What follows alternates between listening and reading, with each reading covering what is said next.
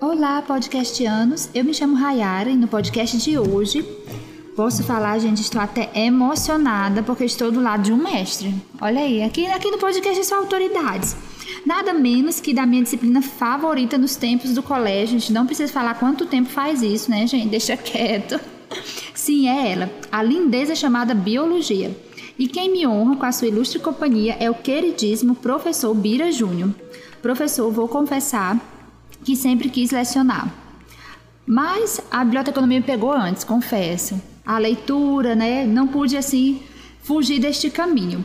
Mas nos tempos do colégio, a biologia era meu crush. E vou explicar. Como um amante de plantas, minha parte favorita, confesso, não era a biologia do primeiro ano do ensino médio, que, se não me falha a memória, trata da organização dos seres vivos, mecanismos biológicos, histologia, nem a do terceiro ano do ensino médio, que versa sobre sistemas biológicos, manipulação genética, biodiversidade, mas meu coração palpitava pela biologia do segundo ano, reino dos animais, das plantas. Se eu não fosse um ser humano, com certeza seria uma árvore. Olha aí, gente, já abre o podcast com confidências, né? Então, aqui, querido professor Bira Júnior, cumprimente aí os nossos ouvintes. Olá, gente, tudo bem? Eu sou o Bira Júnior, já muito bem apresentado aqui uma honra estar participando desse podcast todo, principalmente né, do lado de uma pessoa assim, que ama tanto biologia, rapaz, que eu já tô aqui emocionado. Fortes emoções, queridos. E hoje o nosso podcast vai ser dividido em três blocos. No primeiro bloco, o professor se apresenta e traz uma visão desconstruída da biologia para a gente. Será que a biologia é esse bicho mesmo de sete cabeças? Será que vale a pena, assim, dar uma chance para ela? No segundo bloco, nós vamos ter algumas dicas práticas que fazem parte do nosso quadro Aprendi e Compartilho, e o professor vai confidenciar aqui para a gente por que biologia. E a gente encerra com um recadinho do coração bem consciente. Então, professor, falei um pouco sobre você e essa visão desconstruída da biologia para a gente. Então, essa biologia, né, a melhor parte de ter esse momento para falar dela de forma desconstruída, se dá justamente pelo fato de que a galera às vezes se assusta com um nome esquisito. Meu Deus, um Butebrachiurus. O que é um sincício trofoblasto? Pelo amor de Deus, eu não acredito. Professor, um angiosperma, ela tem mesmo esse xilema, esse floema? Que onda é essa? Gente, o problema total é porque muitas vezes quando nós não temos uma familiaridade muito grande com algumas palavras ou até mesmo com a língua, realmente isso causa uma determinada versão. Por exemplo, comigo, eu tenho que admitir, é o alemão. Professor, o que é que o alemão tem a ver com biologia? Meu irmão, pra mim, é eles dizendo, eles falando que amam. É, é, é, eles chegando dizendo que, que amam um ao outro, parece que eles estão brigando um com o outro. E no fim das contas, não é tão diferente da biologia. Mas por quê? Porque na biologia se tem uma língua específica. E é uma língua que se conversa não no português, não aqui no Brasil, não nos Estados Unidos, não na África, não na Rússia, mas é uma língua que se conversa em todos os países. Então, a maior parte dos termos que nós encontramos nos livros, na hora de uma aula, num edital por aí de concurso, a maior parte desses termos, eles acabam aparecendo e surgindo no, na língua latim, que é uma língua que já foi considerada né, muito usual, mas hoje ela é considerada uma língua morta, porque não tem nenhuma população que utilize essa língua para se comunicar. E essa é a melhor parte utilizar a língua morta para falar de alguma coisa. Por quê? Não tem como alterar. Não tem como alterar. Então, recentemente nós tivemos uma reforma ortográfica do português e teve um monte de regrinha nova, teve que fazer adaptação em um determinado local, teve que colocar. O pessoal de Portugal tava tão chateado porque tinha que deixar de falar o português do jeito que eles conheciam, porque tinha que se adaptar. É, enfim. Então, para não ter esse problema todo, o latim por si só acabou sendo a língua utilizada nas ciências em geral e principalmente na biologia. Então, primeiro de tudo, a biologia é a disciplina mais fácil que existe na face da Terra. Porque quando você pega uma palavrinha, um termo que existe na própria biologia e você separa e sabe a tradução pelo menos básica de um ponto ou outro, você já sabe o que significa o conteúdo. E ouso dizer até conteúdo todinho. Vamos falar um pouquinho de, de, de doença. Você já ouviu falar da osteoporose? Osteoporose. Pronto, vamos lá. Primeiro termo do latim. Tudo que termina com ose, que no caso não seja açúcar, que existe uma empresa chamada IUPAC, que ela da química, né? Veio atrapalhar um pouquinho. Que ela simplesmente disse que açúcar termina com ose. Então, tirando os açúcar tudo, ela disse é isso mesmo. Tirando os açúcares todos, as palavras que terminam com ose significam excesso. Tudo que terminou com ose, então, significa excesso. A palavrinha que eu acabei de dizer como exemplo foi osteoporose. Se ose é excesso, vamos pegar o resto dessa palavra? Osteo, osso. E poro. Ah, sabe que é um poro. É um buraco. O que diabo é uma osteoporose? Osteo, osso, poro, buraco, pose, excesso. É uma doença caracterizada então por ter excesso de poros aonde? No próprio osso. Então a biologia, para mim, é justamente saber conversar e saber entender justamente a língua por trás disso tudo.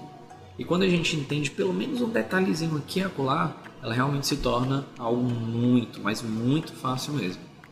A gente só tem que, no caso, dar oportunidade muitas vezes para pegar essa palavrinha e ao longo do tempo, com certeza, a gente vai caminhando junto para descobrir essas maravilhas todas, que não é só de palavra que vive a própria biologia, né? Nós temos as próprias experiências, nós temos as curiosidades, que de curiosidade em biologia, rapaz, sai desde a da bactériazinha até a baleia, a forma com que a baleia costuma se alimentar e uma baleia que nasceu falando outra. Enfim, é, é coisa demais. É, é, coisa demais que a gente ainda vai ter um tempo para conversar sobre, né? Então, gente, olha aí, como vocês já viram, o professor ele é diferenciado, gente, porque aqui nesse colégio nós só temos profissionais top das galáxias, né? Porque da Terra é coisa pouca, a gente vai para as galáxias. E eu amei essa questão da biologia desconstruída e acessível, né? É, eu faço mestrado e a minha linha de pesquisa é sobre mediação da informação. E eu trabalho a questão da acessibilidade dentro da sentença processual. O direito é uma área muito restrita, muito fechada, e muitas das vezes para a gente mesmo, que não é profissional da área, não entendemos, né? Eles falam realmente num dialeto próprio. Então lá, a minha, a meu projeto de pesquisa visa trazer uma acessibilidade dentro dessa sentença, se valendo da contação de histórias. Mas eu amei aqui, porque o professor fez uma contação de histórias pra gente também, gente. De biologia, trazendo aí as raízes etimológicas da palavra, explicando e deu o conteúdo dado, olha aí. Hashtag arrasou, gente. Vamos subir essa hashtag, gente. Arrasou. Já amei. E eu quero saber, professor, assim, algumas dicas práticas. Como você falou, né, tem muitos nomes específicos.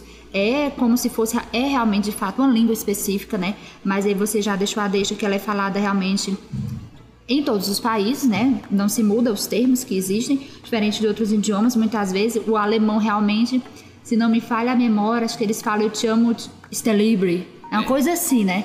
Dich. Olha aí, gente é violento, gente é violento, mas é apaixonado. o negócio aqui é pesado, gente. O alemão eu até tentei flertar com ele, mas não deu certo, gente. Aí todos fazendo as pazes com o inglês. Vai dar certo daqui pro fim do ano, rará de terminar este inglês. Mas, professor, assim, quais as dicas que você dá para a questão do estudo? Vamos supor que o aluno tem uma prova e que seja pedido talvez esse tipo de conteúdo, esses nomes. Como é que a gente faz? Precisa realmente decorar esses nomes científicos? Eu não gosto de decorar nada, né? mas eu gosto muito de assimilar. E parece até um termo muito pedagógico, mas não. Quando eu falo assimilar, é porque essas palavras elas são muito próximas com determinadas vivências. Então eu gosto de, ah, se é para estudar alguma coisa, pode ser biologia, até outro conteúdo, mas se é para estudar alguma coisa, então eu vou trazer isso para o meu cotidiano. Né? Eu gosto muito de colocar histórias nessa, nessa, na biologia de maneira geral. Quem já assistiu minhas aulas, quem já viu Divisão Solar comigo, lembra da famosa história que eu casei o Michel Teló lá na Amazônia. Professor, que história é essa? Como é, que, como é? Eu conto essa história dizendo que eu sou amigo do Michel Teló e que em determinado momento ele me convidou para ir na Amazônia, que ele queria fazer um casamento muito restrito, juntamente com a esposa dele. Qual é o nome da esposa dele? Ana. Não vá pesquisar para ver se é verdade ou não. Não precisa pesquisar, tá bom? Então, no fim das contas, quando chega lá na Amazônia, eu, como fiz um curso online, eu sou juiz de paz, graças ao Google, eu fiz lá a cerimônia toda e no meio da cerimônia eu cheguei para Ana e disse: Prometa Ana ao Teló, vai respeitar na saúde e na doença. Prometa Ana ao Teló. Prometa Ana Telo é o nome do prefixo das quatro principais divisões celulares, que é a prófase, metáfase, anáfase e telófase. Então, existe muito essas, essas formas e essas percepções que a gente consegue colocar na nossa vida. Quando foi que eu inventei um negócio desse do Michel Teló? Um belo dia eu vi que fazia sentido para mim e funciona. Agora, talvez o que faça sentido para mim não faça sentido para você. O interessante seria com certeza a gente trazer para si determinadas questões. E óbvio, né, existem sim alguns termos que são importantes que a gente aprenda enquanto uma língua. Do mesmo jeito que a gente aprende o que né, numa língua um bye, um, um how are you, quando a gente vai estudar o inglês e por aí vai, né? Então seria mais ou menos pegar determinados termos. Eu, quando era criança, e quando eu falo criança é menino, menino, menino mesmo, eu sempre andava com um caderno. Mas eu andava com um caderno por quê? Porque eu gostava de desenhar alguns seres vivos. Né? Na época não tinha fotografia tão decente que nem tinha agora. Não que faça muito tempo, né? Mas vá. E aí eu gostava sempre de anotar algumas coisas que eu achava legal. E meu pai me ensinava muito biologia. Eu acho que meu pai é uma das pessoas que mais sabe biologia que eu conheço. Ele não terminou o terceiro ano do fundamental. Ele não sabe ler e escrever muito bem, mas ele sabia de ele era um caçador, né? Ele era um caçador no interior. Então ele sabia o comportamento de vários tipos de animais e inclusive o nome científico de alguns deles, porque quando ele conversava com outras pessoas, essas pessoas elas falavam nomes populares e os nomes populares também são muito variados. Então, o que é que eu fazia? Ele disse: Rapaz, ó, anote aí o que você acha mais legal. Então, quando você está vendo, está estudando alguma coisa de biologia, anote aí o que traz uma, uma curiosidade, anote aí o que você acha que parece ser algo, uma palavra bonita, uma palavra legal, algo que já se repetiu muitas vezes. Será que você encontrou algum termo, cito, muitas vezes quando você estava estudando biologia? Você escutou muitas vezes uma palavra blasto, então se isso aparece várias e várias vezes, pega essa tradução. Talvez quando você vá ter uma prova, com certeza pode ser que apareça algo do tipo. Então, isso funciona para biologia, funciona química, física, por aí vai. Eu gosto muito disso. E se eu estivesse agora no ensino médio, eu pegaria minha folhinha, né, uma disciplina inteira, na verdade, uma matéria do caderno inteiro, e eu colocaria lá o nome como glossário. E aí desse glossário eu colocava os principais termos que o professor ia falando na sala de aula. Algumas vezes o professor pode até falar da palavra e o que aquilo é. Ele não traduz a palavra. Mas hoje a gente tem uma ferramenta importantíssima que é o próprio Google. Quando você pega essa palavra e bota etimologia da palavra tal, esse Google ele vai dizer exatamente o que é que significa cada partezinha. E aí você acaba assimilando de uma forma bem mais precisa. Olha aí, gente, volta esse podcast agora uns minutinhos para anotar tudo que o professor falou. Já anotei aqui, né? A letra talvez não esteja muito legível, mas segredos dos bastidores. Amei, professor, essa dica sobre assimilação, né? O Adnei foi um convidado que a gente recebeu aqui para falar sobre teatro e ele falou sobre isso, como é importante fazer associações. E nós sabemos também que aí naqueles relatos de experiência que pessoas que passaram nos vestibulares e passaram também em concursos é, altamente disputados, eles sempre citam a assimilação como uma técnica de aprendizagem de conteúdo. A questão de tomar notas também muito, muito importante. E eu amei a questão do, da matéria do caderno para o glossário. Tem um professor meu, pesquisador, que ele sempre diz que no, ele tem uma pasta né, no, no pendrive e ele é, aconselha os alunos, né, pesquisadores, a criarem no Drive ali um arquivo com os principais termos da sua linha de pesquisa e você saber o significado deles, porque isso traz mais intimidade para aquele seu objeto de estudo, para aquilo que você está pesquisando. Sem falar que desmistifica muita coisa. O professor aí deu um show, gente. Olha, esse casamento do Michel Teló, eu não disse, é que a gente só traz celebridade, meu povo. Aqui não é fraco, não, que é, é forte. E Vamos para o momento das confidências, né? Eu já sei que você já deu uma pesca pra gente, que seu pai já era um pesquisador, né? Então já estava no sangue, já tinha uma veia genética aí para caminhar para a biologia, mas por que biologia? Por que não matemática, história, português? Complicando o professor agora, gente. Por que biologia? Por muito tempo, eu, eu acabei sem saber mesmo o que, é que eu ia fazer na minha vida, né? Óbvio que eu tinha uma, uma vida muito próxima à natureza de uma maneira geral. Quando eu tinha 11 anos, 11, 12 anos, meu pai me ensinou a fazer uma enxertia e na minha casa, no quintal da minha casa, eu tinha uma planta que ela era nativamente laranja, mas ela tinha uma galha que saía tangerina e outra galha que saía limão. E como é que uma planta, uma planta só, dá três frutas diferentes? Meu pai, que só tinha o ensino fundamental, na verdade não tinha o fundamental completo, né? Ele que me ensinou. Então eu tinha muito essa veia realmente de pesquisa, dessas tais curiosidades, e eu lembro, foi muito marcante esse momento que ele me ensinou a fazer o cavalo, o cavaleiro, para fazer a própria enxertia. Mas mesmo assim, eu sempre fui muito ligado à tecnologia. Mas eu fui muito ligado mesmo à tecnologia, tanto é que na adolescência, antes de eu escolher ah, para onde eu iria, eu acabei trabalhando numa famosa lan house, né, que Chique, não sei, gente. Não sei se, se os mileniais vão saber o que é isso, mas é uma casa onde alugava-se horas em um computador que tinha acesso à internet. E eu trabalhava lá. Então as pessoas normalmente iam lá para acessar ou me pagavam para fazer trabalho para elas. Então eu estudava, ainda recebendo dinheiro. Tava Muito ótimo para mim. E aí eu tava com uma veia muito ligada na própria tecnologia. Essa veia ligada à tecnologia me fez realmente repensar algo que eu sempre achei que seria o ideal para mim, que era ir para o ramo da biologia, não só para cuidar de plantas, de animais. Meu pai, como eu disse, né, ele era um caçador, mas quando veio para cá para a cidade, ele parou de caçar, mas a experiência toda dele sempre acabou me inspirando bastante. E ainda tinha mais um ponto a acrescentar. É, eu, nesse período que eu estava muito ligado à própria tecnologia, eu também estava ligado muito a um parque ecológico que tinha, que o dono do parque ecológico, ele também era como se fosse meu pai, né? Depois ele se transformou no meu padrinho, mas é como se fosse meu pai. E eu tinha uma veia muito próxima aos biólogos e aos veterinários de lá. Tanto é que antes de entrar na faculdade eu já ajudava a conter uma onça com zarabatana, eu já ajudava a conter um, um urubu-rei, sendo que tinha que alguém segurar o urubu-rei para o veterinário colocar o medicamento, tinha que segurar a ema. Então eu acabava vendo bastante, vivenciando bastante, e aí não, não teve muito para onde correr, né? Nesse caso, é, no fim das contas a biologia ela acabou fazendo muito parte da minha vida desde quando eu era pequeno até mesmo quando eu estava próximo da escolha da faculdade. E, e aí, isso foi essa primeira opção. E quando eu acabei entrando né, na universidade, eu ainda muito novo, ainda tinha minhas dúvidas se eu ia continuar, eu ia continuar, eu tinha 16 anos na época. Meu Deus, um neném. Aí quando eu entrei com 16 anos, começou a vir o terceiro caminho, né? Tecnologia, biologia e vi o terceiro caminho que é o caminho do ensino. Eu acabei ganhando uma bolsa de estudos para ser pesquisador de biologia em educação. Então eu ganhava uma bolsa para estudar.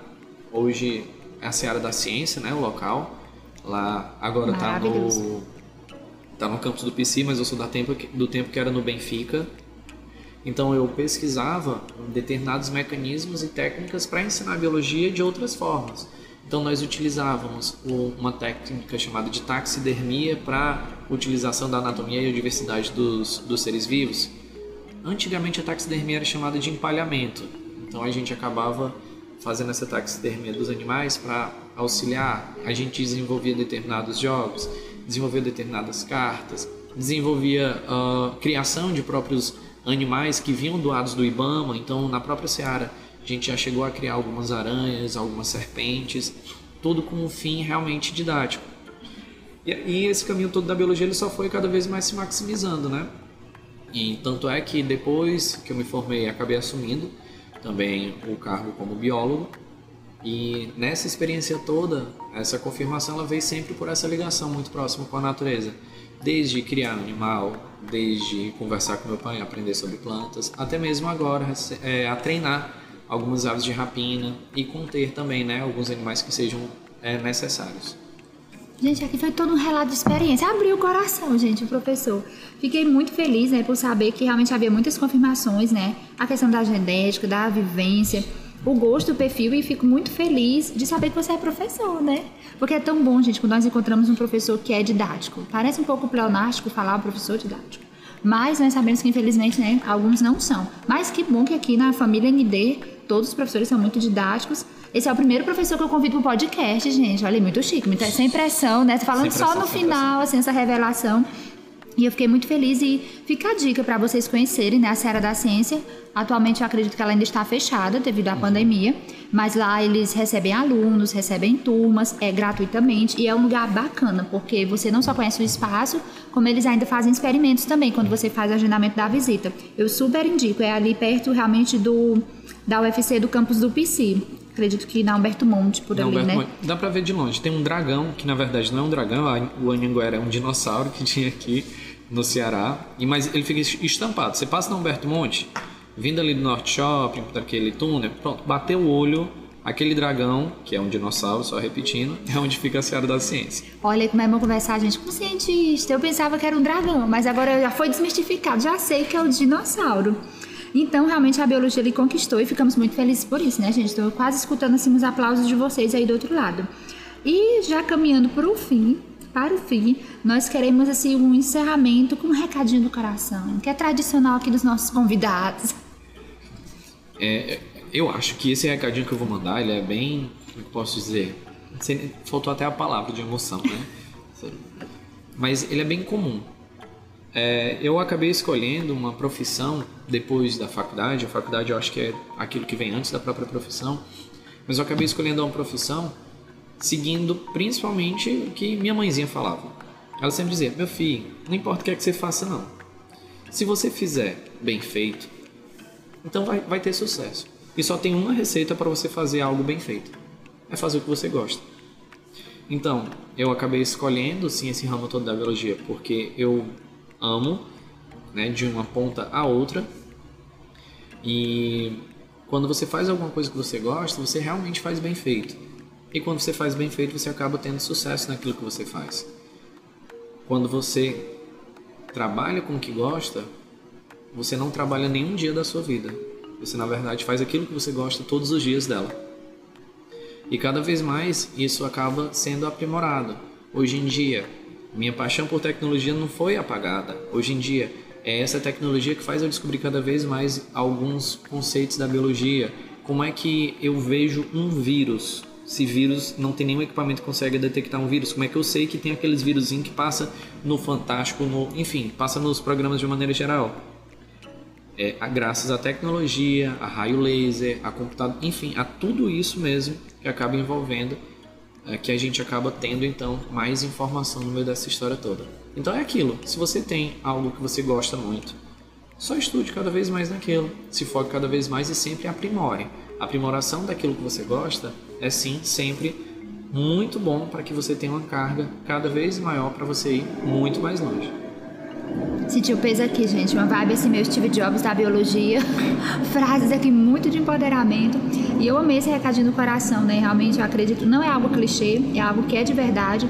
E algo que é falado antes da gente entrar na academia, quando a gente também entra na academia, na faculdade, eles falam sobre você fazer o que você gosta. E muitas das vezes o que a gente gosta já é uma profissão, mas às vezes a gente não sabe que existe. Eu falo por mim, né? Eu sempre gostei de ler. Eu é- era leitora antes de ser bibliotecária, mas não riam de mim, gente, por favor. Eu sei que alguns de vocês também não sabiam que essa profissão existia, biblioteconomia. E foi um achado, assim, foi uma graça quando eu fui me inscrever, né, no SISU. E lá encontrei este nome. E o pessoal sempre ri quando eu conto isso na faculdade, né? Eu digo, gente, escolhi biblioteconomia porque achei o nome bonito. Digo, sinto que esse nome aqui a gente pode ter um relacionamento sério. E aí me inscrevi, passei de primeira, me encantei com a área e estou trabalhando nela hoje, sou pesquisadora também dessa área. Então, muitas das vezes você tem até um perfil para algo como professor, acredito que já de nascença, já tinha esse desejo dele de ser um pesquisador da biologia, porque ele não fala somente como professor, a gente sente esse, esse perfil de pesquisador, um olhar mais aprofundado para o objeto de estudo. E daí, graças a Deus, ele é professor, né, gente? Vocês podem aproveitar, assim, de todo esse pote de sabedoria. Salomão aqui diante de mim, né? Salomão, porque choras? Eu estou aqui com o Salomão da Biologia. Estou muito feliz, professor Bira Júnior. Agradeço a Adri pela indicação preciosíssima. Lembrando que esse podcast é em alusão ao dia do biólogo, gente, que é dia 3 de setembro. Então não esqueçam de dar um presente pro professor, né? Por favor, se for dia de aula ou não seja dia de aula, não esqueçam do professor. Hashtag presentei o professor. E agradeço demais, professor, pela sua ilustre presença e pela oportunidade de matar saudades dessa disciplina que é a minha favorita. Eu que agradeço pelo convite. A Adri também, que é um espetáculo demais. A você também por tudo isso. E ao Colégio MD, essa família toda que abraça realmente de coração. Um abraço, gente. Tchau, tchau.